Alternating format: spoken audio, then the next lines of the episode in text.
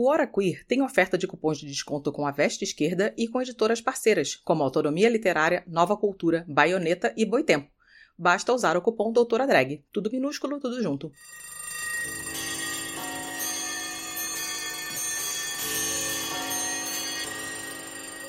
Ei pessoal, tudo bem? Aqui é Dimitra Vulcana e eu estou aqui para fazer um último convite, o um último chamado para vocês. Nós estamos com um grupo de estudos de leitura de O Capital. Atualmente estamos no capítulo 4 e você hoje irá ouvir uma leitura guiada com o capítulo 1. Bem, recadinhos que eu tenho que dar para vocês. Se vocês acessarem o nosso grupo t.me barra doutora drag, você terá todas as informações e poderá fazer leituras das obras de Marx e Engels conosco. Então, é um convite para você fazer a leitura guiada, começar, né, aí em formato podcastal e depois acessar a nossa playlist que está lá no canal Doutora Drag. A partir disso, você pode acessar o nosso Discord, que também é um grupão de estudos com várias pessoas de vários aprendizados. É isso. Pegue aí a dica número um. Eu estou subindo esse episódio especialmente para você que é ouvinte de podcast, né? E não abre YouTube.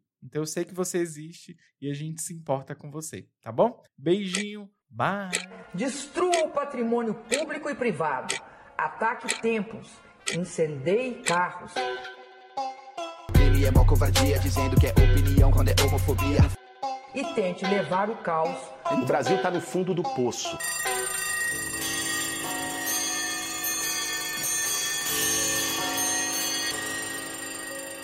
Doutora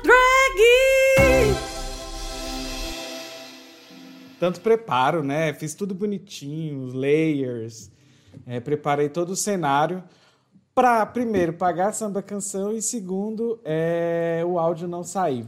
Enfim, sejam todos bem-vindos. É, sejam todos bem-vindos. É com muita emoção, assim, gente, que, que que eu quero iniciar essa leitura guiada aqui com vocês do Capital. Eu estou muito animada é, com este projeto. Eu espero que vocês gostem, consigam assim, coletivamente se organizarem para ler Marx, é, Engels e outros marxistas tão necessários nestes tempos. Como eu falei, né, a gente está tendo aí um, um momento muito triste do país, de miséria, de exploração, de autoritarismo. Então, entender a realidade faz parte desse processo aí de catarse coletiva também. E aí eu, eu ia dizendo que desde 2019 a gente tem um grupo no Telegram. E esse grupo no Telegram que a gente tem, ele é justamente para a gente poder se organizar e ler as obras de Marx e Engels, né? E a coisa foi aumentando, o projeto foi aumentando e desembocamos nisso. Então é um projeto que tem sido muito lindo e tenho gostado muito deste projeto, dele, dele dos frutos que ele tem dado, sabe? Assim, das pessoas que têm se organizado, das pessoas que têm é, compreendido mais as obras, pessoas que já tentaram ler sozinho e não conseguiram, pessoas que, ao ler coletivamente, começaram a ter outros cliques. Então, isso é muito interessante. Então, só para a título de entendimento, né, a gente vai ler é, os, um pedacinho dos prefácios. Eu, eu não tinha selecionado, mas eu fiquei de ver. Aí eu selecionei uns trechinhos. E aí a gente vai ler prefácio, capítulo 1, não dá para ler todo o capítulo 1. Eu separei provavelmente até o tópico 1, tópico 2 do capítulo 1 para a gente ler. O capítulo 1 ele é mais longo e, e, e, ele, é, ele é um pouquinho chato. Resumindo, nós vamos superar o capítulo 1 para a coisa andar. Nós vamos alcançar a meta e depois nós vamos dobrar a meta, ok?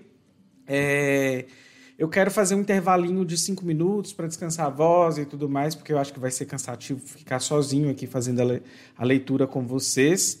É, eu tenho um hacker no porão, boot. ele tá ali, ó, igual um louco. É, eu vou tentar colocar esse, é, começar as lives em ponto, igual hoje eu comecei em ponto. Eu quero ser bem criteriosa com isso, sabe? Para valorizar e todo mundo também está aqui.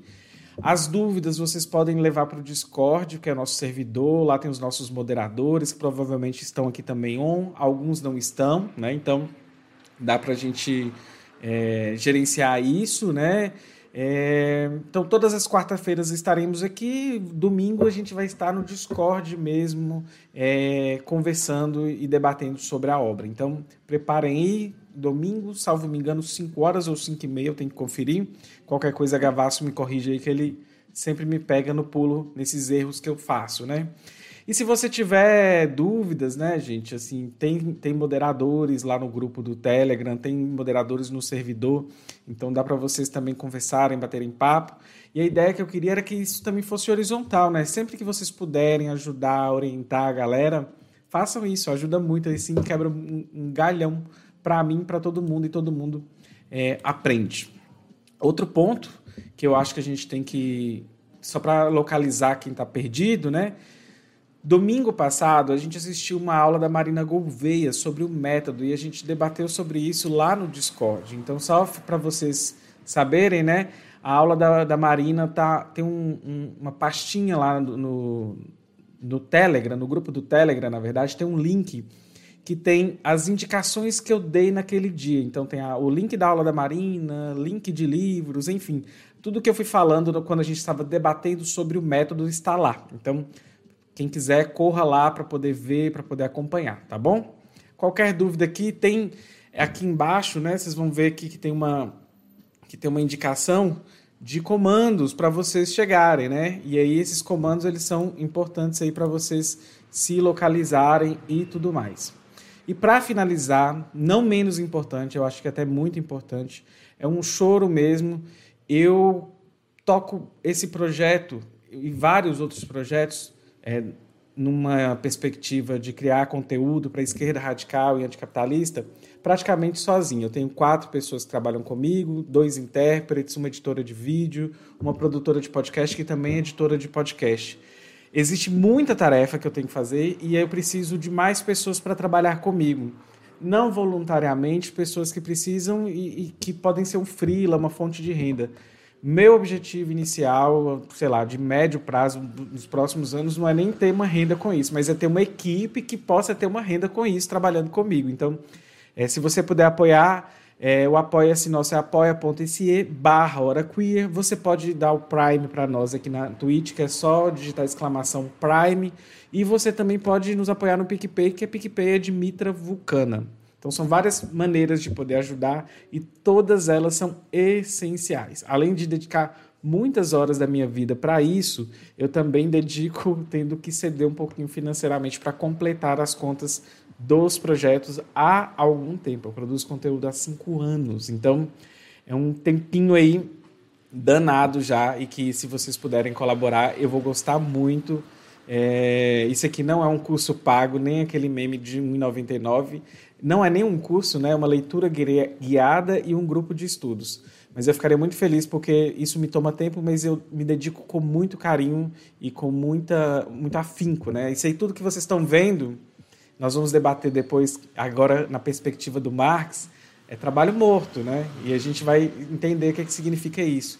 Ou é trabalho não visível, vocês não, vendo, não viram para eu chegar aqui, tem muitas horas de trabalho por trás para a gente poder estar tá conversando aqui desta maneira.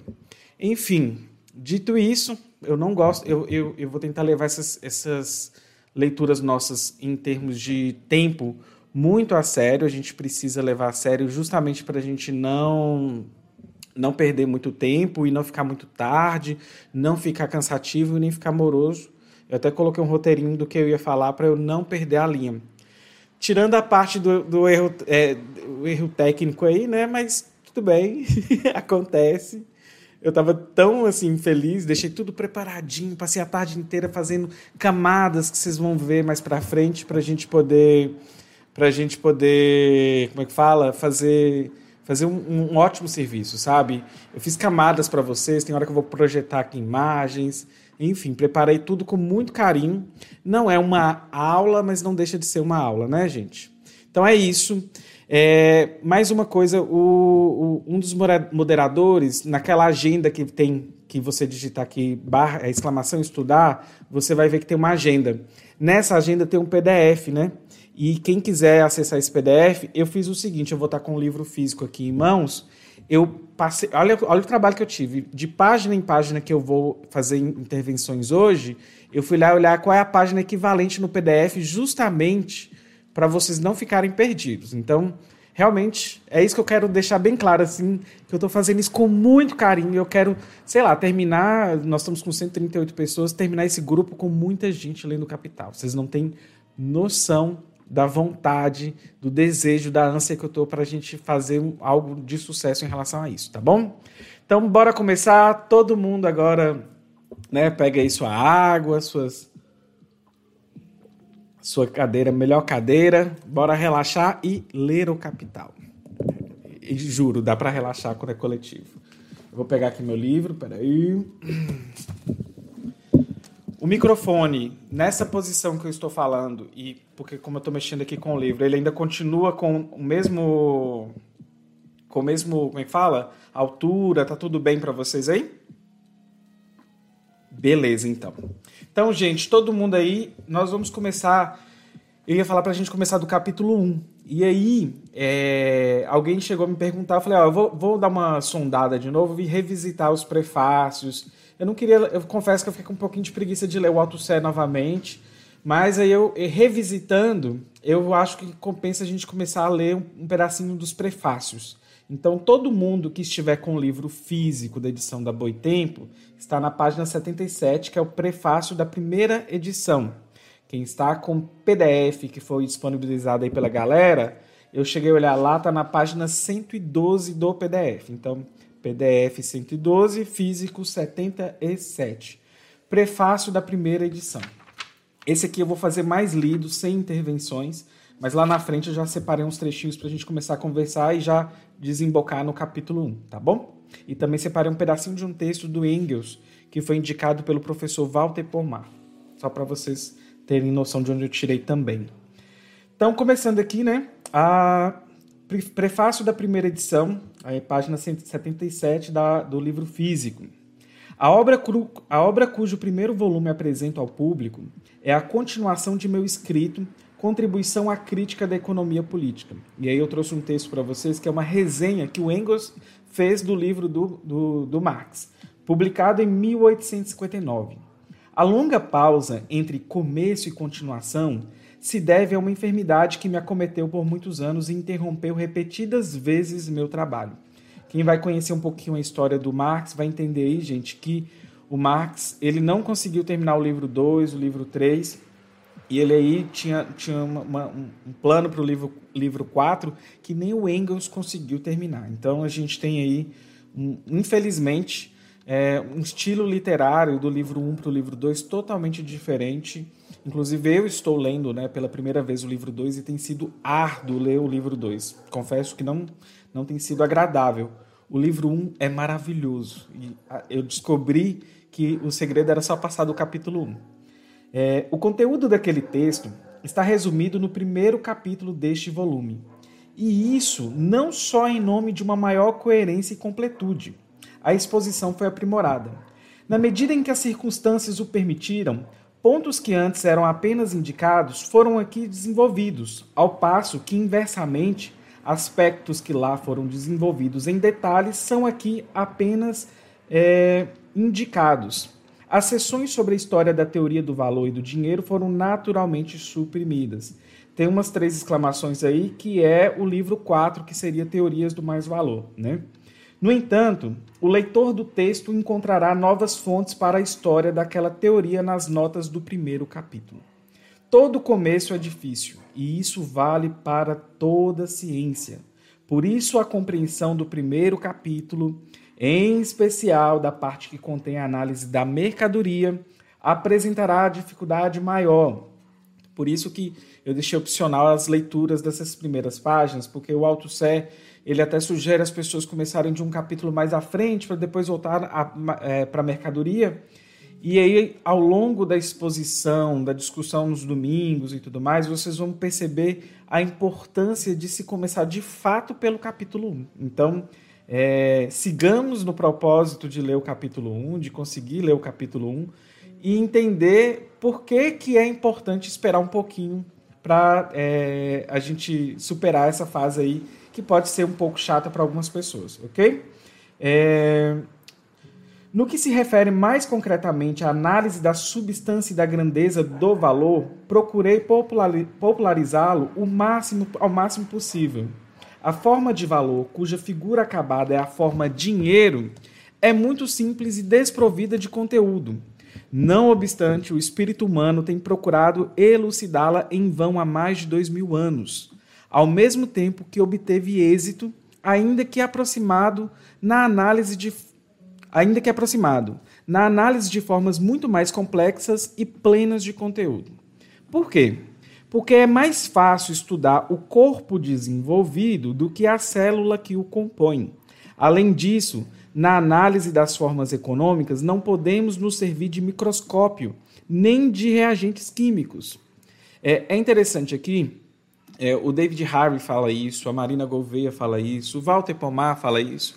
Acho que não tem um professor que, que, que esteja dando um curso, uma leitura guiada ou algo de Marx e, Marx e Engels, né? eles vão sempre falar que essa análise materialista, sobretudo do capital, é como a gente estivesse vendo um fenômeno e aí a gente tem uma cebola e a gente vai descascar a cebola. Então ele está falando que o dinheiro, né, vocês vão entender mais à frente, é algo que dá para a gente analisar mais profundamente. Né? A força da abstração deve substituir-se a ambos.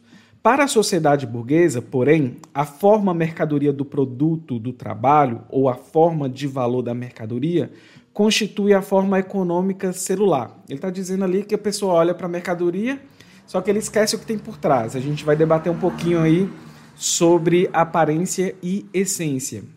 Para o leigo, a análise desse objeto parece se perder em vãs sutilezas. Trata-se, com efeito, de sutilezas, mas do mesmo tipo daquelas que interessam à anatomia micrológica. Desse modo, com exceção da seção relativa à forma de valor, não se poderá acusar esta obra de ser de difícil compreensão. Preste atenção aí, gente. Pressuponho naturalmente leitores desejosos de aprender algo de novo e, portanto, de pensar por conta própria. O físico observa processos naturais em que eles aparecem mais nitidamente e menos obscurecidos por influências perturbadoras ou, quando possível, realiza experimentos em condições que asseguram o transcurso puro do processo. O que pretendo, nesta obra, investigar é o modo de produção capitalista e suas correspondentes relações de produção e de circulação. Sua localização clássica é, até o momento, a Inglaterra. Isso aqui só mais uma, uma pausazinha para a gente pensar um pouquinho sobre isso, né? É, a gente tem que pensar que no curso da história ali, a Inglaterra teve a Revolução Industrial primeiro, né? A França está num ponto específico da história que a gente teve ali a Revolução Francesa. Depois de 1848, a gente tem é, o, a, o ascenso de Luiz Bonaparte, que é um autoritário, um bonachão, que a gente já leu também aqui no, no grupo, né? é, que inclusive dá para a gente pensar muito sobre a própria figura do Bolsonaro, né? E é interessante ler o 18 de Brumário porque a gente já começa a perceber a potência de uma análise materialista. E aí, quem quiser também, leia um 18 de Brumário, que é um dos livros que compõe assim, aquele universo, para a gente entender um pouquinho como que Marx, como que a, o método né, de Marx que a gente discutiu no, no, no, no grupo passado. Então, a Inglaterra tem uma situação, veio a Revolução é, Industrial primeiro, a França tem outra situação, e a, existem correntes que a gente tem que pensar que é o materialismo inglês, o materialismo francês. Eu não vou aprofundar isso aqui com vocês, né? É, e a Alemanha tem outra, outra esfera, né? outra história que está tá ali um pouco misturada, e a gente tem inclusive a questão é, do, da fusão do materialismo inglês com o materialismo francês. Então, é só para explicar que ele está olhando para a Inglaterra, mas não é que o, os outros lugares, do, do, os outros países e tudo mais, não poderão chegar neste mesmo está, estágio que, que a Inglaterra se encontra. Porque o que, que a gente vai ver? É como que a esfera da produção e o desenvolvimento de forças produtivas no estágio que estava na Inglaterra, ao chegar em outros países, vai causar as mesmas mazelas sociais. E aí a gente, eu não vou aprofundar, mas dá para a gente entender que, o que quando se trata de produção, é, quando se trata de produção, isso de fato tem é, esse efeito nas vidas das pessoas. Então a gente tem que pensar que eh, ele modifica todas as relações sociais e também as relações de trabalho. Então ele está olhando para a Inglaterra, mas agora hoje a gente pode olhar para vários lugares do globo, né? Então é basicamente isso aí que a gente precisa só se ater neste momento, ok? Eu vi que chegam, chegaram pessoas perguntando, vi que já tem pessoas no chat auxiliando. Eu conto muito com a ajuda de vocês, tá? Apesar de parecer uma pessoa muito concentrada, eu tenho TDAH, então, assim, eu estou evitando olhar para o chat para não perder um pouco o fio da meada, tá bom? Essa é a razão pela qual ela serve de ilustração principal à minha exposição teórica. Mas se o leitor teórica, mas se o leitor alemão escolher farisaicamente os ombros em, ante a situação dos trabalhadores industriais, é encolher, na verdade, viu, gente? Desculpa. Ou agrícolas ingleses, ou se for tomado por uma tranquilidade otimista, convencido de que na Alemanha as coisas estão longe de ser tão ruins, então terei de gritar-lhe: a fábula refere-se a ti. Né? Ele já está falando, ele está mostrando ali que tem um método, que vai, na Alemanha vai, vai se dar da mesma maneira com o tempo. Né? Na verdade, não se trata do grau maior ou menor desenvolvimento não se trata do grau maior ou menor de desenvolvimento dos antagonismos sociais decorrentes das leis naturais de produção capitalista. Trata-se dessas próprias leis, dessas tendências que, se que atuam e se impõem com férrea necessidade. O país industrialmente, industrialmente mais desenvolvido não faz mais do que mostrar ao menos desenvolvido a imagem de seu próprio futuro. Mas deixemos isso de lado, onde a produção capitalista se instalou plenamente entre nós. Por exemplo, nas fábricas propriamente ditas, as condições são muito piores que na Inglaterra, pois aqui não há contrapeso das leis fabris. Em todas as outras esferas, atormenta-nos do mesmo modo como nos demais países ocidentais do continente europeu não só o desenvolvimento da produção capitalista, mas também a falta desse desenvolvimento. Além, além das misérias modernas, aflige-nos toda uma série de misérias herdadas, decorrentes da permanência vegetativa de modos de produção arcaicos e antiquados. Hum, com seu secto de relações sociais e políticas anacrônicas. Padecemos não apenas por causa dos vivos, mas também por causa dos mortos. O morto se apoderado, o morto se apoderado do se apoderado vivo. Vocês vão ver que Marx ele é cheio de, de sacadas e, e, às vezes ele solta assim é, trechos de literatura, é, às vezes fala de questões vampirescas. E, esse estilo literário é, não existe no 2. Não, não tem esse, esse tom que a gente vai ter que encontrar no livro 1, um, ok? Comparada com a inglesa, a estatística social da Alemanha e dos demais países ocidentais do Ocidente Europeu Ocidental é miserável. Não obstante, ela levanta suficientemente o véu para deixar entrever atrás dele uma cabeça de medusa.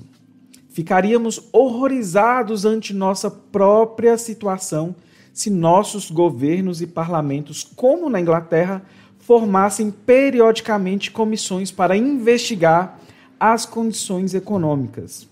Se a essas comissões fossem conferidas a mesma plenitude de poderes para investigar a verdade de que gozam na Inglaterra.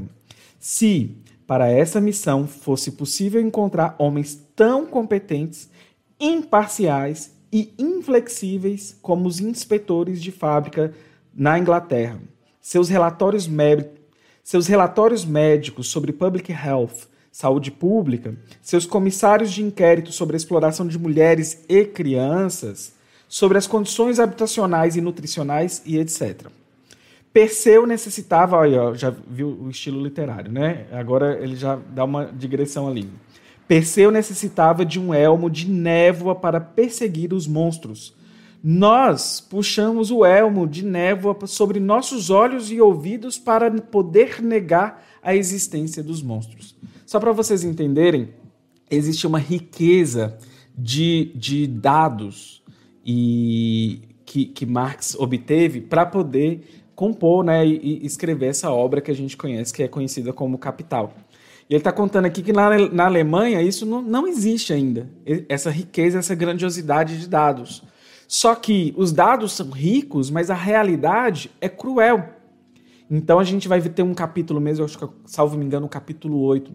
Extremamente angustiante ler o capítulo, de ver a situação de crianças e mulheres e como que ele está mostrando e como, como ele está mostrando que isso influenciou é, no grau de exploração da classe trabalhadora como um todo. Então a gente tem é, essas nuances e isso é importante, porque o que Marx está fazendo aqui é uma análise materialista. E às vezes, até vamos pensar um pouquinho só na nossa contemporaneidade, a gente vê pessoas falando sobre números e de uma forma como se aquilo é, fosse uma verdade e validando uma ideia liberal. Vou pegar aqui algo que é de nossa época, desse dia que é 14 de abril de 2021, que está sendo gravada essa live, mas vimos recentemente a Tabata Amaral aí fazendo seus votos que são sempre estranhos. As suas justificativas sempre se baseiam em números e que, olhando a priori, sem fazer um exercício crítico, parece que está tudo bem.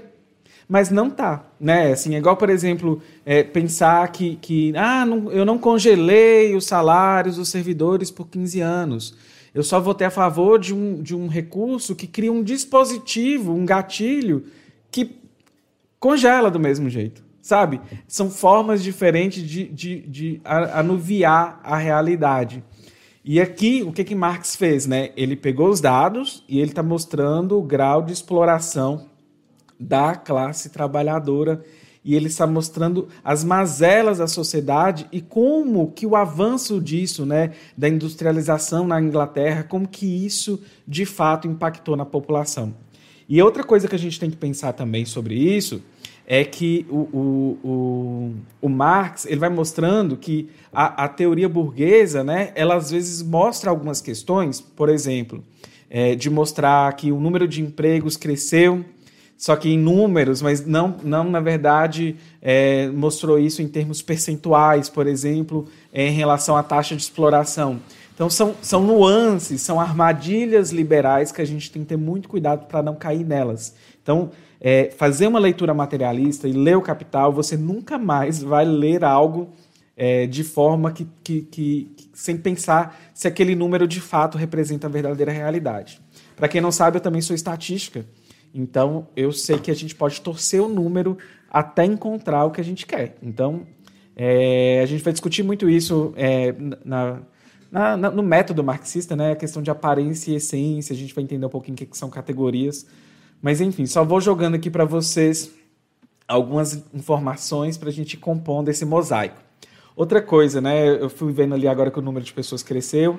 Eu quero que todo mundo tenha muita paciência, gente, persistência para ler o Capital, porque na verdade, a priori pode ser parecer um pouquinho é, desafiador, mas sabe quando você tenta empurrar uma porta, alguma coisa, mas aí depois, ou então você tem uma represa, e aí você está tentando sair e não consegue, mas depois explode e sai tudo? É quando a gente consegue sair do capítulo 1 e as coisas começam a fluir. Alguns capítulos são mais pesados, alguns até eu vou ter problema aqui, mas assim, tenham paciência que a gente consegue seguir com a leitura, tá bom? Não podemos nos iludir sobre isso. Assim como a Guerra de Independência Americana do século XVIII fez soar o alarme para a classe, para a classe média europeia, a Guerra Civil Americana do século XIX fez soar o alarme para a classe trabalhadora europeia. Na Inglaterra, o processo revolucionário é tangível. Quando atingir certo nível, haverá de repercutir no continente. Ali, há de assumir formas mais brutais ou mais humanas, conforme o grau de desenvolvimento da própria classe trabalhadora. Prescindindo de motivos mais elevados, os interesses mais particulares das atuais classes dominantes é, obrigam-nas à remoção de todos, os, de todos os obstáculos legalmente controláveis que travem o desenvolvimento da classe trabalhadora. É por isso que, neste volume, reservei um espaço tão amplo à história, ao conteúdo e aos resultados da legislação inglesa relativa às fábricas. Uma nação deve e pode aprender com as outras, ainda que uma sociedade tenha descoberto a lei natural de seu desenvolvimento. E a finalidade última desta obra é desvelar a lei econômica do movimento da sociedade moderna. Ela não pode saltar suas fases naturais de desenvolvimento, nem suprimi-la por decreto, mas pode sim abreviar e mitigar as dores do parto. Para evitar possíveis erros de compreensão, ainda algumas palavras. De modo algum retrato com cores róseas as figuras do capitalista e do proprietário fundiário. É, mais à frente eu explico para vocês essa diferença entre capitalista e proprietário fundiário. A gente discute domingo no, no grupo, só para a leitura andar, tá bom? Mas é, é bem tranquilo. Mas aqui só se trata de pessoas na medida em que elas constituem a personificação de categorias econômicas, as portadoras de determinadas relações e interesses de classe. Quando a gente faz uma crítica, numa visão marxista, a determinadas, às vezes, figuras, a gente não está de, nem sempre é, criticando as figuras, a gente está criticando é o que ela representa dentro da luta de classes. Isso é muito importante de ser frisado, especialmente nesses tempos de esvaziamento, de despolitização, porque fica parecendo que muitas questões e muitas críticas é, são soltas e elas não estão soltas, tá bom? Eu vi o pessoal ali localizando a página. Obrigado, pessoal. Eu sempre dou a primeira página para depois a gente romper, tá bom? Meu ponto de vista é que apreende o desenvolvimento da formação econômica da sociedade como um processo histórico natural pode, menos do que qualquer outro, responsabilizar o indivíduo por relações das quais ele continua a ser socialmente uma criatura, por mais que subjetivamente ele possa se colocar acima delas. No domínio da economia política, a livre investigação científica não só se defronta com o mesmo inimigo, presente. Só um minutinho que minha câmera está parecendo que quer descarregar. Por que, câmera? Um minutinho, gente.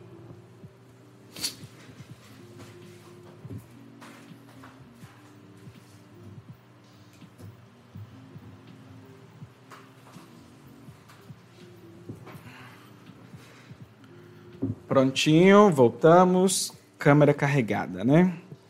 É... No domínio da, da, economia política, a livre investigação científica não só se defronta com o mesmo inimigo, presente em todos os outros domínios, mas também a natureza peculiar do material com que ela lida convoca ao campo de batalha as paixões mais violentas, mesquinhas e execráveis do coração humano, as fúrias do interesse privado. Aí ele continua aqui, depois ele fala um pouquinho sobre é, como que vai ser a divisão da obra. Aí só para ler o último parágrafo desse prefácio, né? O segundo volume deste escrito tratará do processo de circulação do capital, livro 2, e das configurações do processo global, livro 3. O terceiro, o terceiro, que é o livro 4, será da história da teoria. Todos os julgamentos fundados numa crítica científica serão bem-vindos. Você já está dando um, um, um chega para lá, né? Em quem vai deixar umas críticas nada a ver. Diante dos preconceitos da assim chamada opinião pública, a qual nunca fiz concessões toma por divisa, como sempre, o lema do grande Florentino: segue o teu curso e deixe a gentalha falar. Enfim, vocês vão ver que Marx é bem espirituoso também, gente. Dito isso, gente, é porque vocês vão ver que existem várias tretas envolvendo na recepção do capital.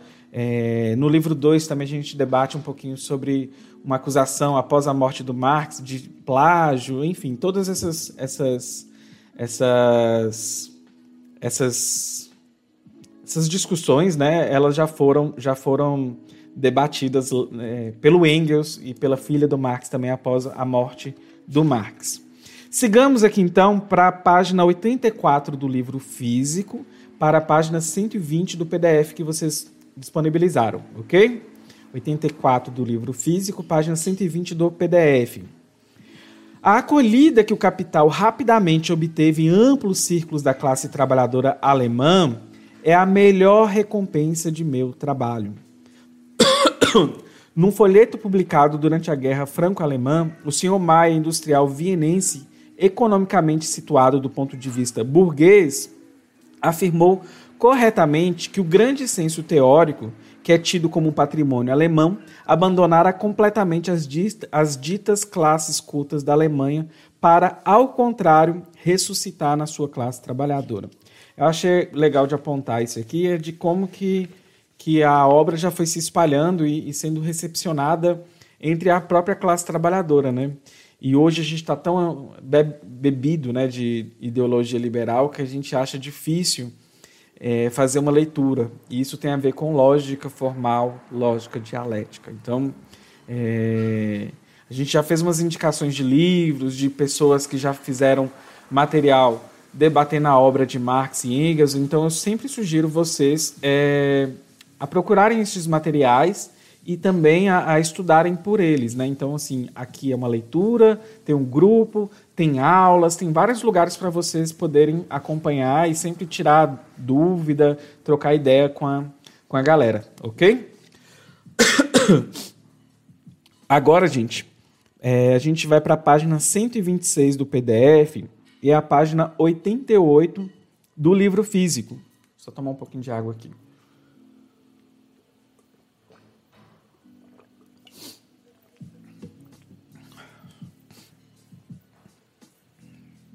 É, página 88, segundo parágrafo.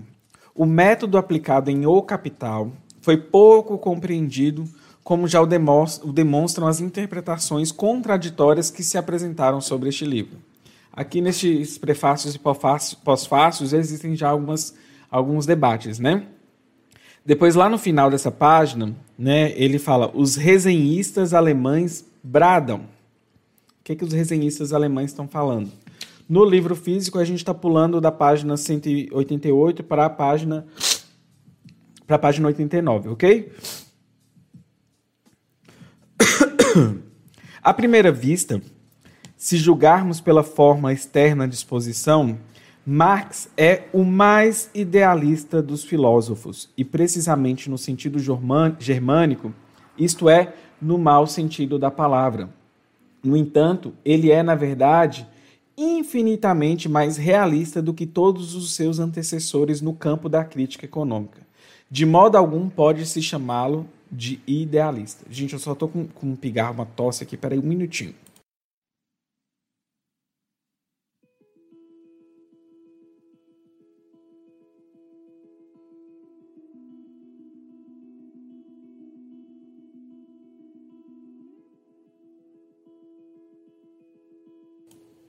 Voltei. É... Então, gente, olha só. Aqui, só para a gente já vai pular para outra página, é interessante aqui a gente tem que entender alguns debates que já estão sendo nos colocados aqui, né? Que é o idealismo alemão, é, Hegel, Feuerbach, que é materialista. Então, assim, eu não vou me, me, me delongar, né? Mas Marx, ele, ele, ele já foi é, um jovem hegeliano, né? Ele já foi materialista também. E ao longo da leitura e dos seus estudos vocês vão entender, né, materialismo, idealismo alemão, e vocês vão ver que Marx ele rompe com, com esses grupos e esses com, sobretudo com os idealistas alemães. E quando ele rompe é porque é, não é que ele está ali é, refutando, igual o povo fala, do jeito liberal de ser ele na verdade ele está a, ali é uma forma de suprassunção, né, é, superando ali aquele, aquele, aquela teoria, onde estão os erros, mas tem muita coisa de Hegel em Marx, de Feuerbach em Marx e muito de economia liberal em Marx. Agora, como isso é visto, apresentado, né, é o tal do Aufheben, né, que é uma expressão que até a tradução é um pouquinho complexa, né, que é suprassunção. Então, isso eu não vou delongar com vocês, mas só para entender que na obra, né, a gente vai ver economia política, Hegel, né, a gente vê esses elementos lá. Agora, como que, que isso foi é, elaborado na, na, pela, pela teoria, pelo método de Marx, aí que está o, o, o grande diferencial, eu diria. Pulemos agora para a página 129 do PDF, página 91 do livro. É, inclusive vai só de encontro e fechar o que eu já falei, né? No final do último pará do primeiro parágrafo tem a mistifica as eita, a mistificação que a dialética sofre nas mãos de Hegel impede em absoluto que ela tenha sido que ele tenha sido o primeiro a expor de modo amplo e consciente suas formas gerais de movimento. Vocês vão ver um pouquinho que a gente vai falar sobre isso. Aqui, quando Marx está tentando analisar o capital, a gente está tentando analisar a realidade. E a realidade sempre está em movimento. Olha que, que, que complicado, né? É, João, estamos no primeiro parágrafo, página 91 do livro físico, página 129, final do primeiro parágrafo.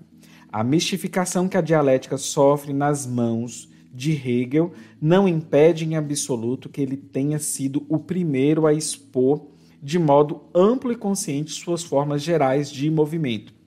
Nele, ela se encontra de cabeça para baixo. É preciso desvirá-la a fim de descobrir o cerne racional dentro do invólucro místico.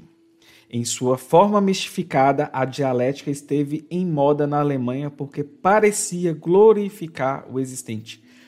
Parecia, isso significa muito, gente. Não quer dizer necessariamente que é, ok? Em sua configuração racional, ela constitui um escândalo e um horror para a burguesia e seus porta-vozes doutrinários, uma vez que, na intelecção positiva do existente, inclui ao mesmo tempo a intelecção de sua negação de seu necessário perecimento. Além disso, apreende toda forma desenvolvida no fluxo do movimento, portanto, incluindo o seu o seu lado transitório, porque não se deixa intimidar por nada e é, por essência, crítica e revolucionária.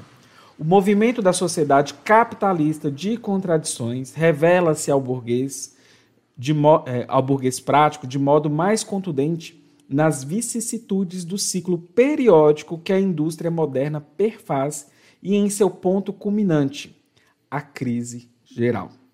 Esta já se aproxima novamente embora ainda se encontre em seus estágios iniciais, e graças à ubiquidade de seu cenário e à intensidade de seus efeitos, há de inculcar a dialética até mesmo nos novos ricos do novo Sacro Império Prussiano Germânico. Enfim, só para finalizar aqui esses prefácios, né? A gente tem aqui o prefácio da edição. Deixa eu ver, minhas marcações estão tá aqui. No prefácio da edição francesa, página 132, ele fala de novo daquela questão da dificuldade para ler. E aí eu gosto de, de, ressaltar que sim, é inicialmente difícil mesmo. Página 100. Vai passar uma moto dentro dos nossos ouvidos. Desculpa, gente. Página 93 do Físico, página 132. Eu só queria frisar lá, né? Eis uma desvantagem contra a qual não posso não, não, a qual nada posso fazer, a não ser prevenir e premunir os leitores ávidos pela verdade. Não existe uma estrada real para a ciência, e somente aqueles que não temem a fadiga de galgar suas trilhas escarpadas têm chance de atingir seu cume, seus cumes luminosos. Ok? Então, preparemos e como vamos resolver esses problemas? Coletivamente ok? Na página 146 do PDF, 103 do livro, é só um comentário adicional, né? No continente europeu, o capital costuma ser chamado de a Bíblia da classe trabalhadora. Que as conclusões obtidas nessa obra tornam-se cada vez mais os princípios fundamentais do grande movimento da classe trabalhadora, não só na Alemanha e na Suíça, mas também na França, na Holanda, na Bélgica, na América e até mesmo na Itália e na Espanha, que em todos os lugares a classe trabalhadora reconhece nessas conclusões cada vez mais a expressão mais adequada de sua condição e de suas aspirações. É algo que ninguém esteja a par desse movimento haverá de negar. E também na Inglaterra, neste momento, as teorias de Marx exercem, exercem né, uma poderosa influência sobre o movimento socialista que se propaga nas fileiras das pessoas cultas, não menos que naquelas da classe, da classe trabalhadora. Mas isso não é tudo. Rapidamente se aproxima o tempo em que uma investigação minuciosa da situação econômica da Inglaterra haverá de se impor como uma irresistível necessidade nacional. A engrenagem do sistema industrial deste país impossível sem uma expansão rápida e constante da produção e, portanto, dos mercados está prestes a emperrar. Só um, um, um adendo aí, gente. A método marxista não é Bíblia, tá? Apesar dessa exposição que eu acabei de ler para vocês. E aí, chegamos na tão chamada a mercadoria, que é o capítulo 1. Especificamente é página 113 do livro físico e página 157 do, do PDF. Esse trans, essa legenda que eu coloquei automática está perfeita, né? Amei. Então, gente, página 113, página 157 do PDF. E e aí eu vi ali um comentário do Nico. Nico, é, a ideia é ter o, o, grupo do Telegram e o grupo do Discord justamente para a gente começar a trazer e fazer essas trocas, ok? Para a gente poder ir acompanhando. Gente, antes de começar o capítulo 1, né, é, deixe-me colocar aqui para vocês um texto do Engels. Porque olha só. É, é, importante a gente ter paciência, igual eu falei. A gente vai sair desse capítulo 1, mas a gente precisa ter paciência com o capítulo 1. Né? Assim, a gente vai desenvolver, a gente vai sair disso aí, ok? Então, força na peruca, tem os debates no domingo, é lá que a gente consegue também expor as nossas dúvidas. É... Outra coisa, então, para a gente só ler esse textinho aqui do Engels, que é a economia política começa com mercadorias, com o momento em que os produtos são trocados, seja por indivíduos ou por comunidades primitivas. O produto que está sendo trocado é uma mercadoria, mas é meramente é, é, mas é uma mercadoria meramente em virtude da coisa, estando o produto ligado a uma relação entre duas pessoas ou comunidades. A relação entre produtor e consumidor que nesse estágio não estão mais unidos na mesma pessoa. Eis aqui, ao mesmo tempo, um exemplo de um fato peculiar que permeia toda a economia e produziu sérias confusões nas mentes dos burgueses. Prestem atenção. Aqui ele está falando né, é, da mercadoria, da troca entre as pessoas e as, a, as, as comunidades. Basicamente, gente, é, mercadoria só é mercadoria se, se houver essa troca. A gente vai entender logo, já nesse capítulo, ok? É, a economia não está preocupada com, preocupada com as coisas, mas com as relações entre as pessoas e, em última análise, entre as classes. Essas relações, no entanto, estão sempre ligadas às coisas e aparecem como coisas. Embora alguns economistas tivessem uma ideia dessa conexão em casos isolados. Marx foi o primeiro a revelar o seu significado para toda a economia, tornando os problemas mais difíceis tão simples e claros que até mesmo os economistas burgueses conseguirão compreendê-los. Olha, gente, isso aqui é, é, é bem, bem importante, né? Que, sei lá, se tiver uma pessoa produzindo seu, seu próprio sustento e tudo mais, isso não é mercadoria e eu acho interessante, né, quando, quando a gente coloca aí nesse trecho que, que, que o Engels coloca, né, estão sempre ligadas às coisas e aparecem como coisas. Vocês vão ver que a gente vai chegar é, no fetiche da mercadoria, a gente vai falar sobre reificação. É, é assim, é fenomenal como a gente começa a entender como que, para a teoria liberal, a gente todo mundo é livre, a gente aparece aqui, a gente pode, a gente, se a gente se esforçar, a gente vai dar conta, é, a gente vende nossa força de trabalho e aí a gente produz mercadorias para o capitalista ou, ou faz os seus presta seu serviço, né, que é a sua, sua mão de obra. E aí é, todo mundo todo mundo de fato consegue é, vai conseguir chegar onde quer. E agora a partir daqui a partir da mercadoria e das relações que se fundam a partir da produção e circulação de mercadorias, a gente vai ver que a gente não é livre e que, na verdade, existe um sistema e como que esse sistema age. E nós, enquanto trabalhadores, estamos aí é, ferrados nesse processo e por isso que só a luta muda, ok? É, então, só para vocês entenderem, né, o, o, a mercadoria, gente, ela vai ter vários aspectos e o Marx ele vai começar a fazer uma exposição da mercadoria e as contradições que, que, e as relações que existem por trás da, do que a gente entende como mercadoria. E a gente vai avaliar isso também numa perspectiva histórica, porque o método marxista ele é chamado de materialismo histórico e dialético. Tem um vídeo da Sabrina no glossário do Tese 11 que vale a pena vocês assistirem, ok? Quem puder, depois só se o Gavasso talvez estiver online, eu vou passar essa tarefinha para ele, colocar na listinha de indicações do dia que a Dimitra fez. Tem um texto do Engels que eu já coloquei lá. Aí agora colocar a, o glossário da Sabrina Fernandes, que ela fala sobre materialismo histórico dialético. É, tem um debate mais à frente que eu, que eu não acho que é interessante falar sobre só materialismo histórico e materialismo dialético para vocês, ok? Vamos à leitura então. Estamos aí na página 113, já, né, entre aspas, do livro. E uh, eu espero que a gente consiga aí é, avançar no curso da leitura. Eu até coloquei um, um, um, um despertador para mim que ele não não tocou. Deixa eu ver, 8h56. Gente, vamos fazer o seguinte: vamos fazer um intervalinho de 5 minutinhos. Meu despertador que não tocou, eu até avancei, mas foi bom para finalizar prefácios e pós-fácios.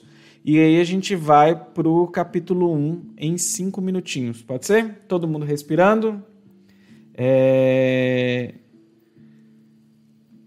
Lady Rizzo, onde posso encontrar essas indicações? Digita exclamação estudar, que você vai ver uma agenda e nessa agenda tem assim indicações do dia da Dimitra. De domingo passado já tem as indicações. Aí já vai ter a indicação de hoje, tá bom? Eu vou pedir o Gavasso para depois acrescentar para mim, fazendo um favor.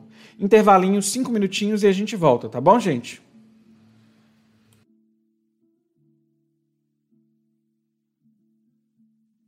Hora do recreio.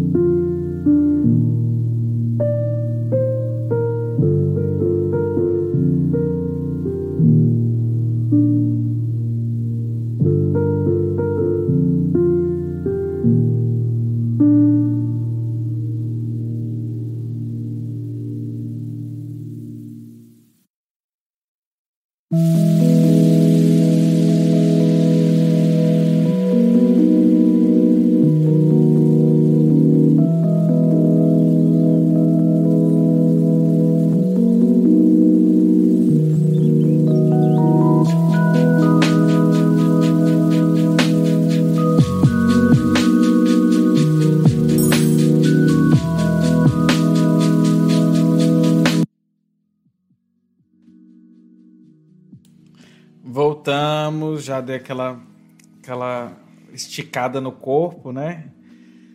Então vamos seguir com a leitura. Capítulo 1, re, relembrando aí, página 113, página 157 do PDF. É... Deixe-me só colocar aqui, eu acho que eu coloquei Ícaro de mod, mas é moderador, mas eu acho que eu coloquei outro Ícaro. Black Orfeu. Pronto. Se aparecer a gente aí, você pode. Coloca de castigo. Coloquei de castigo esses aí de 600 segundos. Vai ter que ficar ouvindo a gente e depois coloca de castigo de novo. Vai dar só view pra gente. tá bom?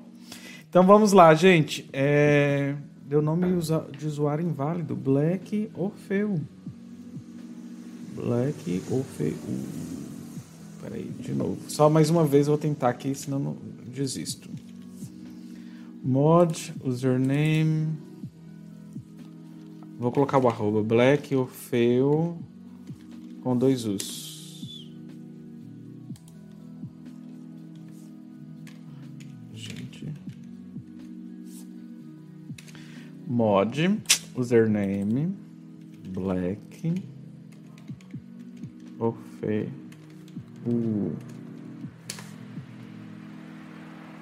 Tá, depois eu vejo isso então. Qualquer coisa, depois eu dou uma olhadinha no chat. Então, gente, sigamos aí com a leitura, capítulo 1. É... Ah, tá. Deixa eu colocar esse Tazos aqui, que eu nem cliquei nos links. Vamos lá, castigo. Pronto. Depois vocês vão Vão denunciando aí para mim no chat, depois dou uma olhadinha, tá bom? Capítulo 1, página 113, é, 157 do PDF. Capítulo 1, a mercadoria. Item 1, né? A gente vai, hoje a gente vai talvez até o item 2. Para quem até perguntou de horário, eu vou seguir lendo mais uns 40, uns 50 minutos, agora são 9h55. E a gente sempre faz esse teto de 10 horas e sempre começa no horário certinho, 8 horas, tá bom, gente?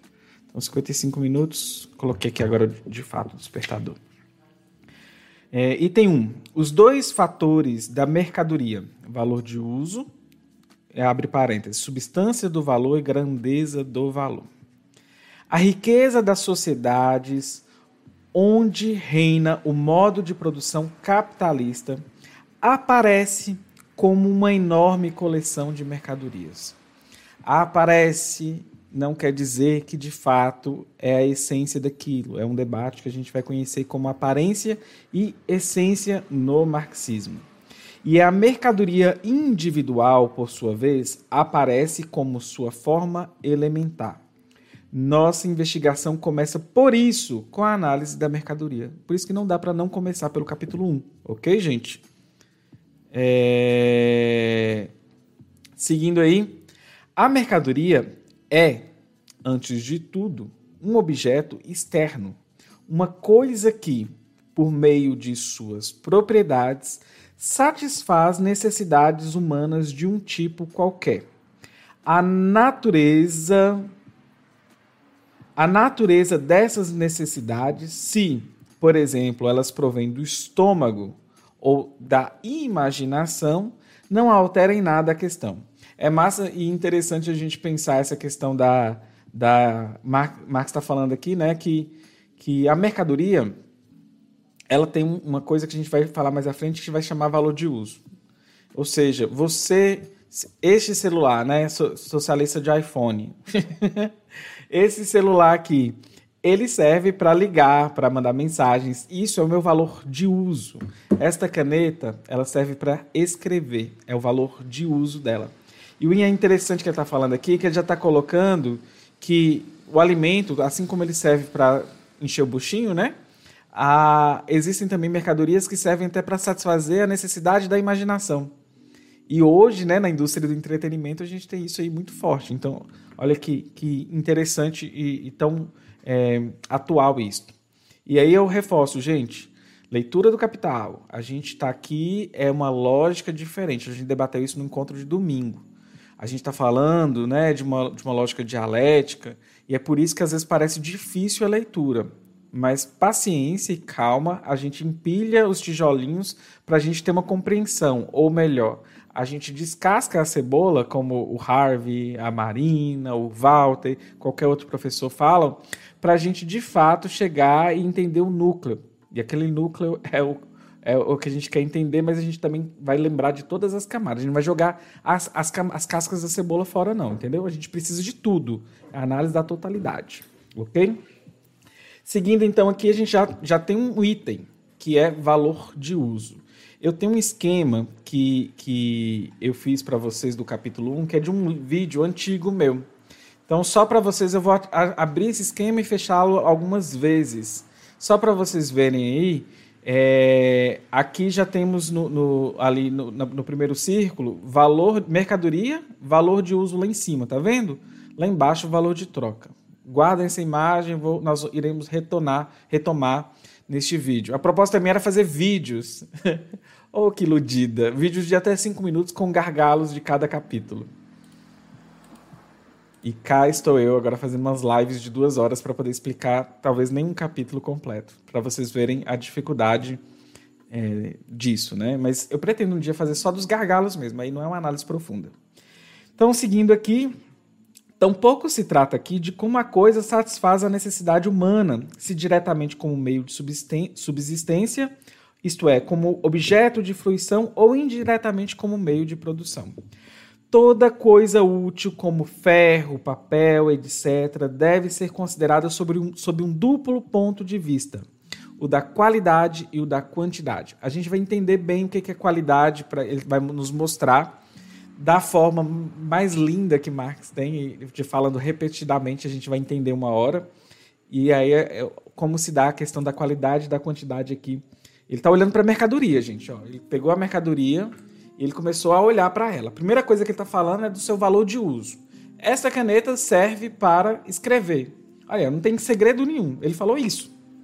Ele está mostrando que esse objeto tem um valor de uso. Ponto final.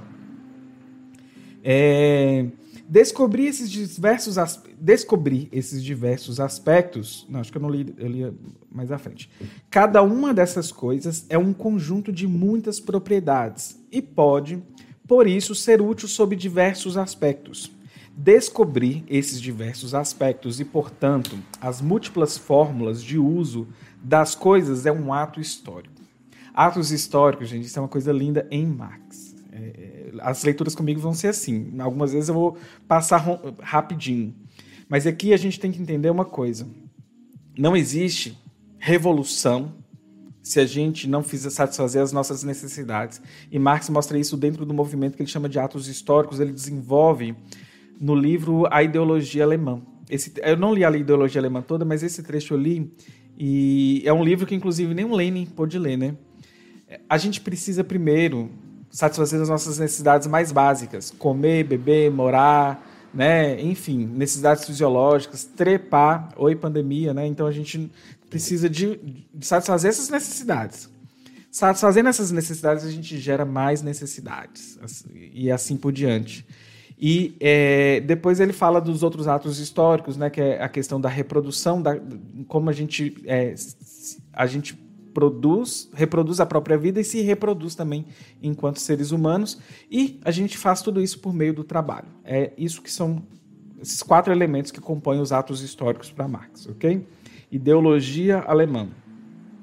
A gente vai ler também, tem um grupo em andamento que vai chegar lá e vai ler a ideologia alemã também comigo. É um grupo paralelo a este, ok? E o mesmo pode ser dito do ato de encontrar as medidas sociais para a quantidade de coisas úteis. A diversidade das medidas das mercadorias resulta, em parte, da natureza diversa dos objetos a serem medidos e, em parte, da convenção. A utilidade de uma coisa faz dela um valor de uso, eu já comentei com vocês. Mas essa utilidade não flutua no ar. Condicionada pelas propriedades do corpo da mercadoria, ela não existe sem esse corpo. Por isso, o próprio corpo mercadoria, como ferro, trigo, diamante, etc., é um valor de uso de um é um valor de uso ou um bem.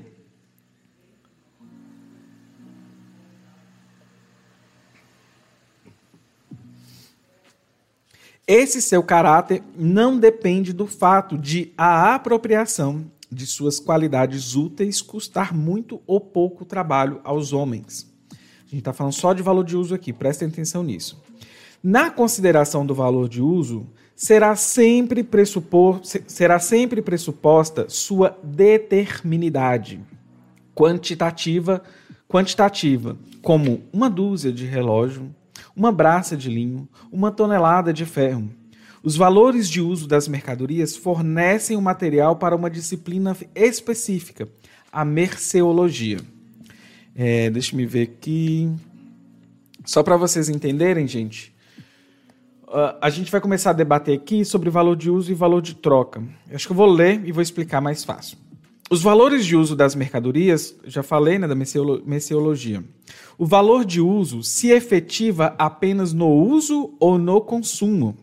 Os valores de uso formam o conteúdo material da riqueza, qualquer que seja a forma social desta.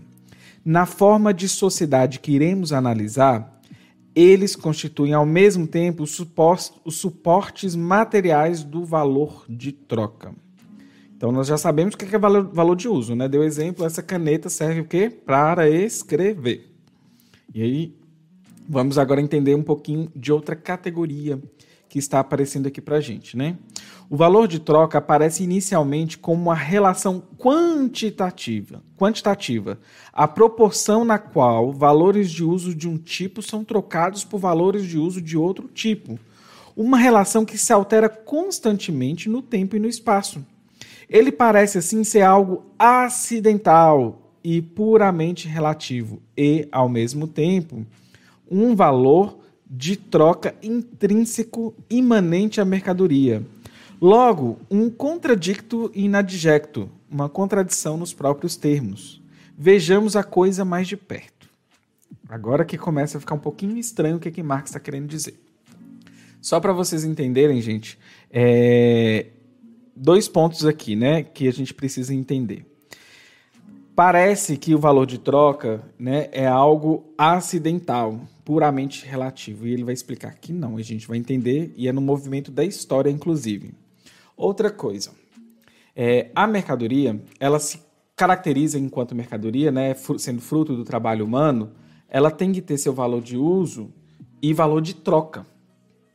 Por que, que eu estou falando isso? Porque se ela não tiver valor de troca, ela não se caracteriza como mercadoria. Exemplo: eu fiz um jantar para o meu marido ontem. E este jantar, ele foi feito com mercadorias, mas ele é fruto do meu trabalho humano. A gente terminou o jantar e foi jantar. Teve um valor de uso, né? Completar a refeição noturna de um casal gay, por exemplo. Mas ele não tem valor de troca. Porque o que, que aconteceu? Eu não vendi. Eu não troquei esse jantar por, sei lá, três hambúrgueres ou, sei lá, uma camiseta. Não. Eu jantei. Eu que fiz e eu não troquei não é mercadoria. Apesar de ser composto de mercadorias. Eu comprei macarrão, comprei proteína de soja, eu comprei tomates, cebolas, ok? Então, o que caracteriza né, a mercadoria, já, ele já está começando a mostrar para a gente o que caracteriza uma mercadoria. A gente já sabe o valor de uso e a gente sabe o valor de troca. Categoria né, é, é, é um, uma questão importante da gente começar a entender categorias, porque as categorias é, é, ela é uma forma de descrever a realidade, né? E, e é uma, assim, né? Não é, estou fazendo um reducionismo, mas isso é importante porque são representações teóricos conceituais e o Marx está mostrando isso aqui para a gente também, ok? É, Então agora ele vai começar a explicar umas coisinhas. E aí, uma dica que eu dou. Não desesperem quando a gente começa a ver o Marx citar é, unidades de medida que não temos costume. Eu não sei o que é quarter, eu não sei o que é, sei lá, shillings, pence, penny, hum, whatever. Então eu gosto sempre de ler ou dinheiros, ou pesos, ou até brinco falando reais, ou alguma coisa assim do tipo, ok? Então ele vai falar o seguinte, ó, certa mercadoria, é, um quarter de trigo, whatever de trigo, né? Um quilo de trigo, por exemplo, é trocado por X de graxa de sapatos, ou por Y de sedas, ou por Z de ouro, etc. Em suma, por outras mercadorias mais de, nas mais diversas proporções. Ele está dizendo que eu pego uma camiseta de 35, uma camiseta e consigo trocar por um saco 5 quilos de arroz. Ou eu troco por 4 quilos de 3 quilos de feijão. Ele está mostrando a proporcionalidade entre as mercadorias para ocorrer a troca, ok? O trigo tem, assim, múltiplos valores de troca em vez de um único.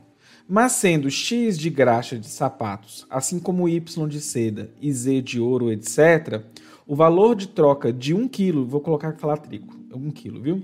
De 1 quilo de trigo, então, X de graça, de graxa, de sapatos, Y de sedas e Z de ouro. Tem de ser valores de troca permutáveis entre si ou valores de troca da mesma grandeza. Ele está falando aqui da, da, proporcionalidade dos valores. Depois a gente vai entender o que compõe o valor, ok? Disso se segue, em primeiro lugar, que os valores de troca vigentes da mesma mercadoria expressam algo igual.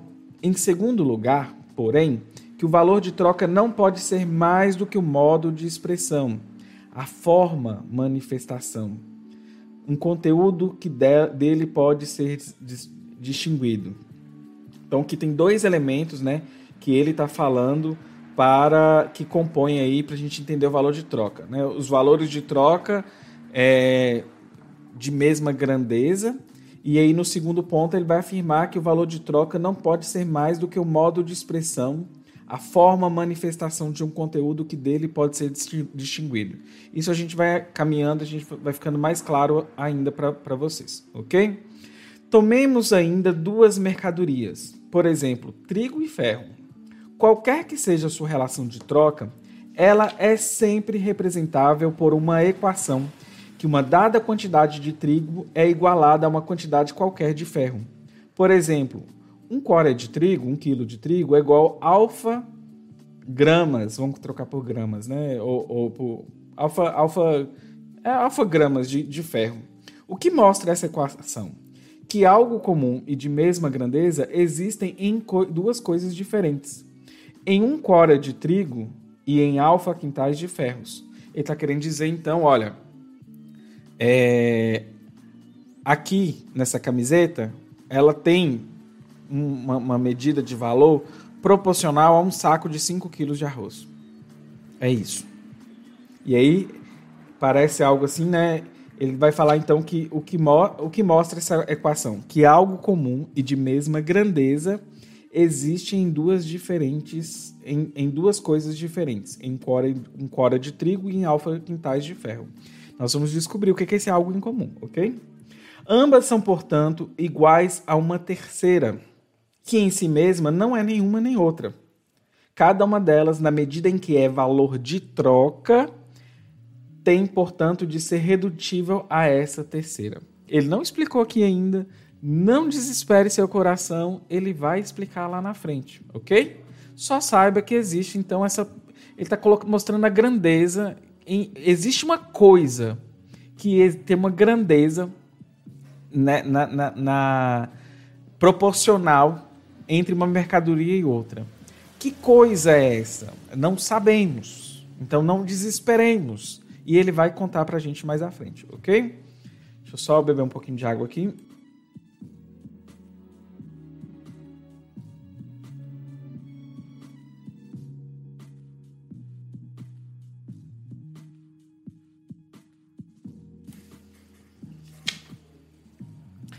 Um simples exemplo geométrico ilustra isso. Gente de humanas, pega na minha mão, vamos, não desesperem. Qualquer coisa vocês abstraiam do que está escrito aqui, ok?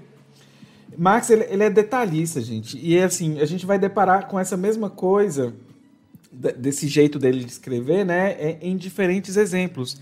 Ele, ele pega esse aqui, ó, ele está nos mostrando até agora que essa caneta é valor de uso, tem valor de uso, e que essa caneta ela tem valor de troca.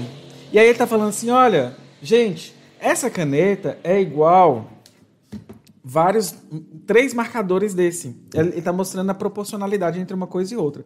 Só isso agora. Aí ele é tão assim detalhista que agora ele está mostrando é, é, um exemplo, como um exemplo geométrico vai ilustrar isso. Ou seja, ele está mostrando de novo o que ele já falou. Ele está mostrando uma outra possibilidade de, de representar o que ele estava acabando de falar para a gente. Então, é, é, é isso que eu, que eu acho que a gente. A, a, o, talvez o teor legal da leitura conjunta, da gente estar juntos, de, de, não se desesperar com isso, porque à medida que a gente começa a perceber isso, a gente, ah, ok, Marx, tudo bem, entendeu? É, Honey Ellison está perguntando quais são os quatro elementos do ato histórico. Gente, todas essas coisas guarda para o Discord e a gente faz lá nos nossos encontros nos domingos, ok? Aos domingos, porque já passou os, os quatro atos históricos.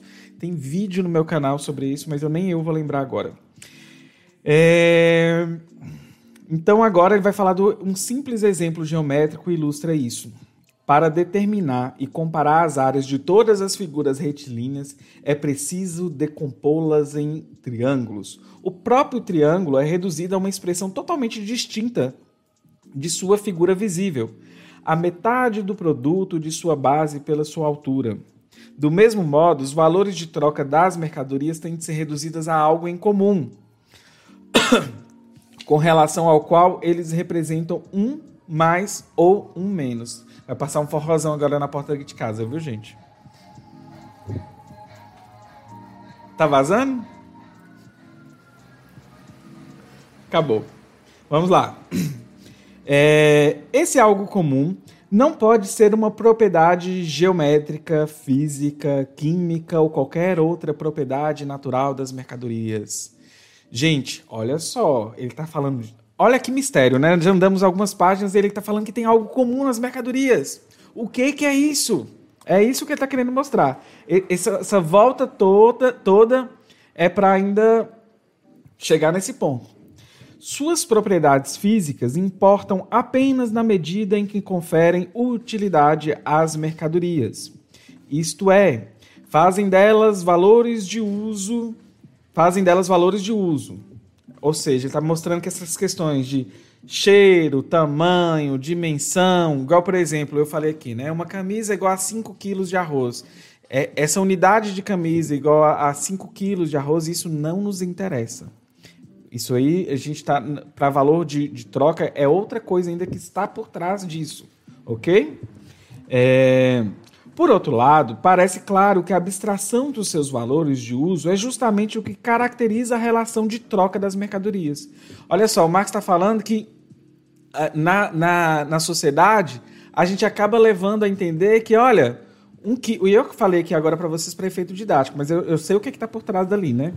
Mas olha, uma camiseta é igual a 5 quilos de arroz. A gente está comparando a camiseta com os 5 quilos de arroz.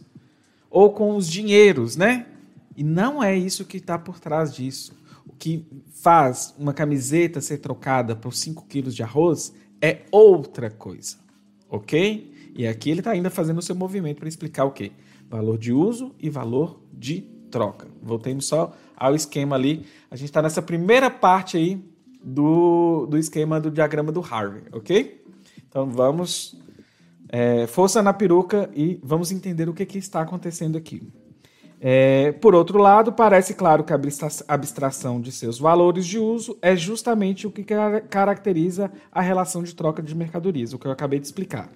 Nessa relação, um valor de uso vale tanto quanto o outro, desde que esteja disponível em proporção adequada, ou como diz o velho Barbão, um tipo de mercadoria é tão bom quanto o seu valor, quanto quanto outro se seu valor de troca for da mesma grandeza. Pois não existe nenhuma diferença ou possibilidade de, de diferenciação entre coisa, coisas cujos valores de troca são da mesma grandeza. Aí eu já expliquei um pouquinho, né, sobre a camisa e tudo mais.